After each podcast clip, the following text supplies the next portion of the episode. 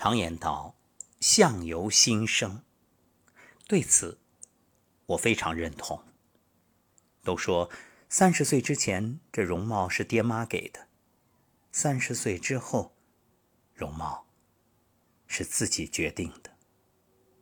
是的，你看，若心地善良，便慈眉善目；若面目狰狞，多半这心里啊扭曲、阴暗。一个怨声载道的人，牢骚满腹的人，就算先天有好的容貌，多半慢慢的也长残了。反过来，就算年轻的时候貌不惊人，若能够心存善念、口吐莲花，慢慢的，整个人看上去也变得越来越顺眼。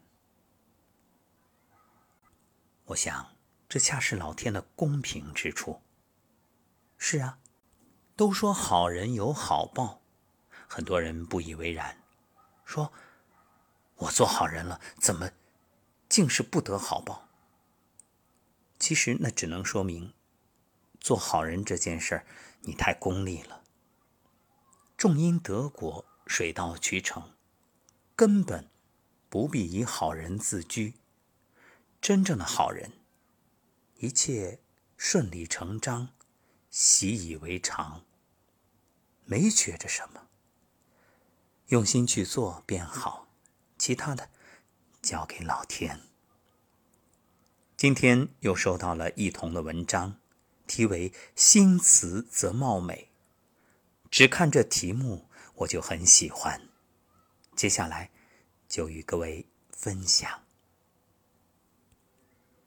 小时候迷恋张爱玲，总想拥有她那样的凌厉风骨，成为旷世奇才。但知道了她爱情之路颇为凄苦之后，又转而羡慕起林徽因，不仅才华横溢，而且美艳绝伦，一颦一笑迷醉多少英年才俊。当我真正经历了生活中种种跌宕与平淡，看尽身边的分分合合，却只想像杨绛那样平静的爱一场，一男一女，一夫一妻，一生一世。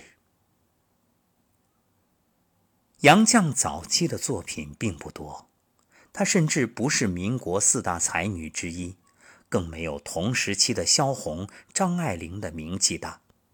是她没有显赫的家世吗？是她没有过人的才华吗？又或者她并不年轻貌美吗？不，都不是。他拥有的羡煞旁人。京师高等检察厅厅长杨荫杭之女，自幼聪慧，通晓三国外语，只是在清华大学读书时的追求者就已有七十多人。他只是用自己的一生。成就了另一个人，他依偎在那个人的生命里，暂且收起自己的光芒，做了那个人的帮助者。他曾说：“我做过各种工作，大学教授、中学校长兼高中三年级的英语教师，为阔小姐补习功课，还是喜剧、散文及短篇小说作者等等。”但每项工作都是暂时的，只有一件事终生不改。我一生都是钱钟书生命中的杨绛，这是一项非常艰巨的工作，常使我感到人生实苦。但苦虽苦，也很有意思。钱钟书承认他婚姻美满，可见我的终身大事业很成功。虽然耗去了我不少心力体力，不算冤枉。钱钟书的天性没受压迫，没受损伤，我保全了他的天真、淘气和痴气，这是不容易的。在杨绛一百零四岁时，精神依然矍铄，笔耕不辍。他的爱，是智慧的、慈悲的，更是幸福的。有那么多恩爱时光可以追忆。在著名的牛津大学有一个地标性的建筑，叫布莱克威尔书店。它门面很小，却是世界上最大的书店之一。而更被人津津乐道的是，八十年前在这个地方有一对爱人，买不起书，就每天来这里一起蹭书。生活不易，就以比赛谁书看得多来。苦中作乐，日日流连于此，以书传情。这对爱人，就是钱钟书和妻子杨绛。当年钱钟书来牛津读文学是自费的，杨绛因为报名晚了，无法和钱先生共读一个专业，也不愿向患病的父亲要钱支付高额的学费，就选择做旁听生，自修文学。两个人刚去的时候，租住在别人家，房间太小，伙食也不好。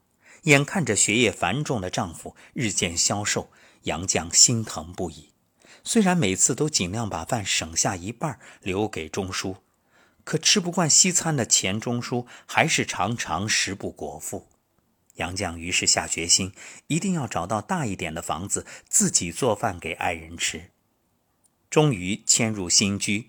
第一个早晨，杨绛晚睡还没醒，香喷喷的烤面包的味道就飘到床边。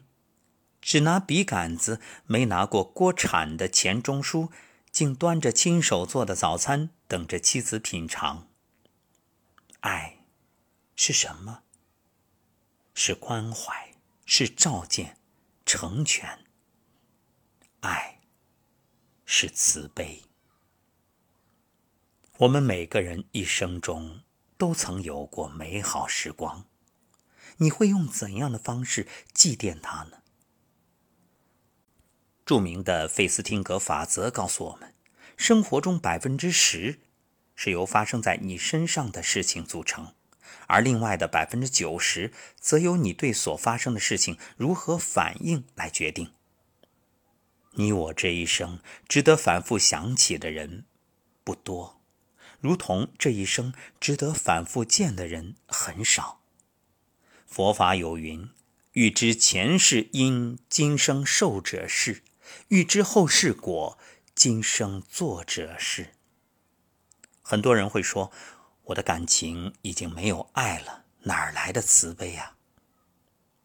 曾经我写过林语堂的文章，翻阅他的传记才知道，他曾一直念念不忘旧情人。陈锦端，但是他的智慧在于不和生活较劲儿。得知我幸，不得我命。旧情人再好，往事多美妙，不过都是过往。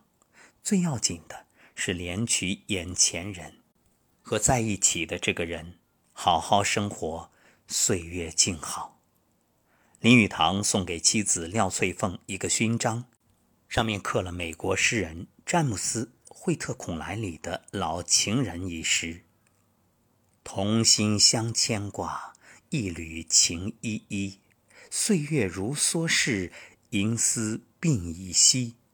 幽冥倘一路仙府应凄凄。若欲开口笑，除非相见时。”对于婚姻，他引以为荣。我把一个老式的婚姻变成了美好的爱情，感情也好，婚姻也罢，犹如一艘雕刻的船，看你怎样去欣赏它。当种下种子的那一刻，你浇灌的是什么？倘若你智慧，即使婚前与爱人不相识，婚后也能和爱人相敬如宾，同心同德。慈悲是什么呢？从哪里来？我们无法给出自己没有的东西，唯有不动声色的修炼自身，把脾气调成静音，将浮躁调成安静。你会发现，生命中没有敌人，如果有，一定是自己。慈悲之心远胜万千装饰。慈悲不是心软，而是于心不忍。慈悲是柔软，是力量，是透过现象洞见本质的智慧。慈悲是从生命看见生命，是从生命出发，接纳生命的不同状态，引领生命的内在成长，而不是满足生命的无名欲望。感谢一同，这几日连续有佳作，成为我们节目里一份精神大餐。今天这个主题。我很喜欢，是的，心慈则貌美。因为节目中啊，经常会有听友向我咨询身体种种问题，我就发现其中好多所谓的症状疾病，都与情绪有关，与日常的情绪淤堵、内心烦躁有关。所以有一句话是这样说。如果你身体有问题，特别是因为情绪引起的问题，那多半是你生命中的另一半让你不满意。换个人，病就好了。当然，不是一定要离婚，而是说你也可以努力让对方改变。当然，前提是自己先改变。所谓的换个人，可以是让对方变得更好。你看。好的婚姻是滋养，不好的婚姻是拉扯，是消耗，是伤害。婚姻啊，也不是谁服侍谁，更不是谁养着谁。婚姻不必互相服侍，而是要相互包容、体贴，彼此迁就，共同成长，也能够给对方一些时间，去思考生活中的点点滴滴。那么，首先你要活成自己想要的样子，你要爱上自己。一个不爱自己的人，怎么可能爱上别人？又怎么可能有人爱上你呢？活成自己的样子，就会看淡周围的不堪，内心慢慢强大，也就放下了虚无，接受现实。所谓现实啊。就是内心安然。有这样一段对婚姻的描述：三流的婚姻是搭伙过日子；二流的婚姻是两个人变成一个团队；一流的婚姻则是发挥彼此的长处，携手并进，相互滋养，相互激励，成为更好的两个人。其实很多婚姻开始也能算是一流婚姻，毕竟相爱时有激情。不过，走着走着，不知何时却变成了二流甚至三流婚姻。那么这时啊，走得快的一方要适度慢下来，以自己的方式拉住对方的手，让对方也跟上自己的节奏。那走得慢的呢，也要让自己不断的提升，跟上对方的脚步。我记得有一位。知名主持人说过这样一段话：夫妻之间除了爱，还有肝胆相照的义气、不离不弃的默契、共同孕育的成长，以及刻骨铭心的恩情。所以，好的婚姻除了陪伴，还要相互滋养，就像玩游戏一样，需要不断升级，不停的添置装备。这样呢，作为队友，齐头并进。不会让对方，也不会让自己掉队。你走慢了，我等等你；你为我付出，我也要投桃报李。越过山河岁月，重峦叠嶂的感情，然后与爱人携手并肩，一起看着繁华而温暖的人间。这就是人生。其实你说婚姻，不也像取经之路吗？每个人都是唐僧，在取经路上必须经历风雨，才能知道每一次遇到磨难都是必经的命运。每个妖怪出现在生命里，都是为了唤醒自己。他们或许用妖艳，奸诈、慈祥、豁达等假象，一步步的让你明白，你只要能守住自己的初心，守住你的念，一切都不是问题。所以，不必在意，也无需害怕，那些波折，那些磨难，都是来成就你的。至于你们的爱，只要彼此坚定的相信，就终究可以走到美好的未来。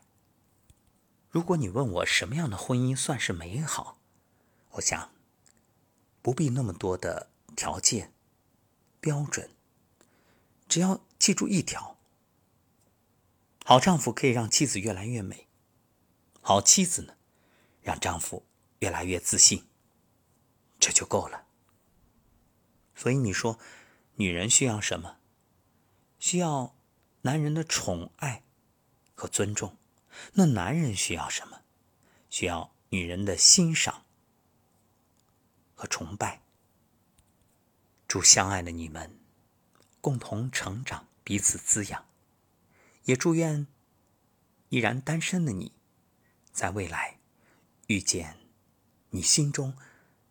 最美好、最契合的他。